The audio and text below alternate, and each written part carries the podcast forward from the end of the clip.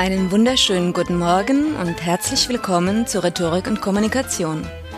Ich bin Uta Gröschel und heute geht es um die Wirkung von Sprache und Körpersprache, um das Thema des vierten Kommunikationssatzes von Paul Watzlawick. Kommunikation findet durch Sprache und Körpersprache statt. Die Sprache geht den Umweg über Symbole. Sie benutzt nämlich Wörter und Wörter symbolisieren Inhalte. Wörter sind nicht Inhalte. Wenn Wörter mit Inhalten gleichzusetzen wären, gäbe es nur eine Sprache auf der Welt. Ein berühmter Ausspruch des großen Linguisten Ferdinand de Saussure lautet sinngemäß, dass an dem Wort Baum nichts besonders Baumartiges ist. Das Wort Baum wächst nicht und es braucht weder Erde noch Sauerstoff. So heißen Bäume in Deutschland Bäume und in England Trees. Sogar die sogenannten lautmalerischen Wörter unterscheiden sich von Sprache zu Sprache. Der Hahn kräht im Englischen ganz und gar nicht Kikiriki, sondern eher Cockadoodle-doo.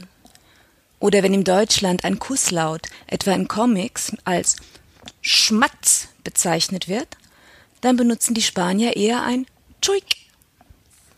Die Sprache verfügt über Wörter und Grammatik, also Spielregeln für den Einsatz der Wörter, und ist ein faszinierendes Werkzeug des Verstandes, mit dessen Hilfe wir komplizierte Verbindungen herstellen und abstrakte Themen diskutieren können. Prädikat wertvoll.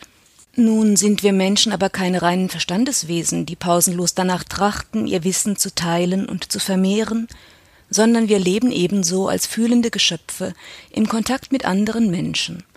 Und da geht es um Liebe und Verrat, um Eifersucht, Hass und Neid, um Angst, Freundschaft, Zuneigung und Begehren. Und der Umgang miteinander hat uns wohl allen beigebracht, dass Sprache auch lügen kann, betrügen, bloßstellen, schönreden, ablenken und übertünchen. Wer alles glaubte, was andere ihm erzählen, wäre naiv. Mit Sprache kommt der Mensch in vielen Bereichen wunderbar zurecht, aber für Beziehungen scheint sie schlechter geeignet zu sein als für die Philosophie. Auch wenn es um die Beziehung zu sich selbst geht, ist die Sprache für manche Menschen ohne die Hilfe von Spezialisten, nämlich Therapeuten, wenig hilfreich. Im Gegensatz nun zur Sprache und ihren Symbolen ist die Körpersprache direkt. Ein angewidert verzogener Mund in Kombination mit einem zurückweichenden Kopf, einer gerümpften Nase und leicht zugekniffenen Augenlidern ist als Ausdruck von Ekel für alle Menschen der Welt erkennbar. In allen Kulturen erkennen die Menschen den Ausdruck der sechs Grundgefühle Freude, Hass, Angst, Trauer, Überraschung und Ekel. Auch bei der Körpersprache gibt es mehr Symbole, als wir gemeinhin denken. Viele Gesten haben je nach der Kultur unterschiedliche Bedeutungen. Ein oft genanntes Beispiel ist der aus Daumen und Zeigefinger einer Hand gebildete Kreis, der je nach Kultur hohes Lob verkündet oder anzeigt, dass man den anderen auf einer Wertigkeitsebene mit einer der weniger hübschen Körperöffnungen sieht. Wer sich in fremden Kulturen wirklich zurechtfinden will, braucht neben dem Sprachkurs auch einen Kurs in Körpersprache. Aber zurück zur Körpersprache als direktem Ausdruck des Seins und Empfindens. Wir wissen, dass es schwieriger ist, mit der Körpersprache zu lügen als mit der Sprache. Geborene Schauspieler sind relativ selten, und wer seine Körpersprache überzeugend gestalten kann, wird dafür manchmal richtig gut bezahlt.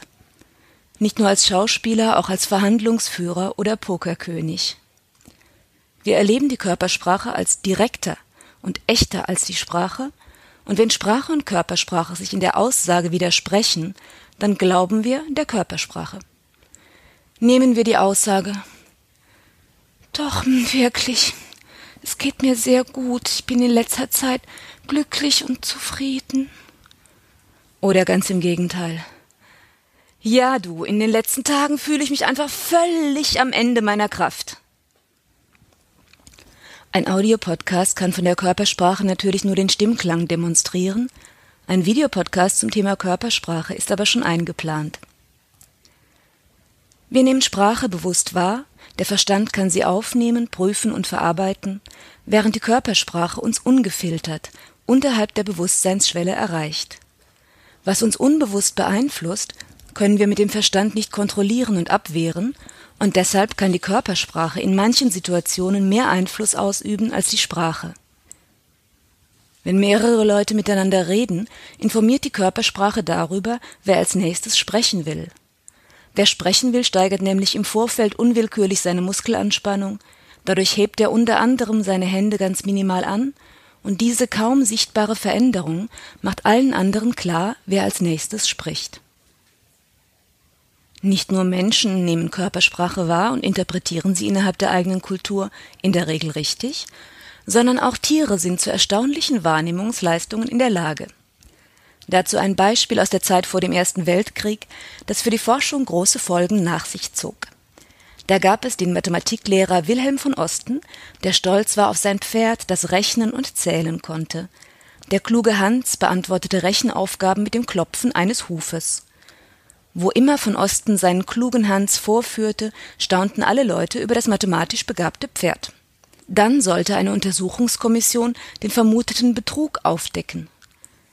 Es handelte sich aber weder um Betrug noch um ein mathematisch begabtes Pferd. Der kluge Hans konnte etwas anderes. Er konnte die Körpersprache von Menschen richtig deuten. Wenn die Fragesteller vor dem entscheidenden richtigen Hufklopfen eine gespannte Haltung einnahmen und nach der richtigen Antwort mit ihrer Körpersprache Entspannung signalisierten, dann konnte der kluge Hans diese Signale interpretieren. Und konnte nur dann richtig antworten, wenn der Fragesteller die Antwort auch selbst wusste. Deshalb arbeitet die Forschung heute mit Doppelblindstudien, bei denen zum Beispiel die Ärzte, die neue Medikamente an Testgruppen verabreichen, selbst nicht wissen, in welchen Fällen sie das wirksame Medikament abgeben oder das Placebo.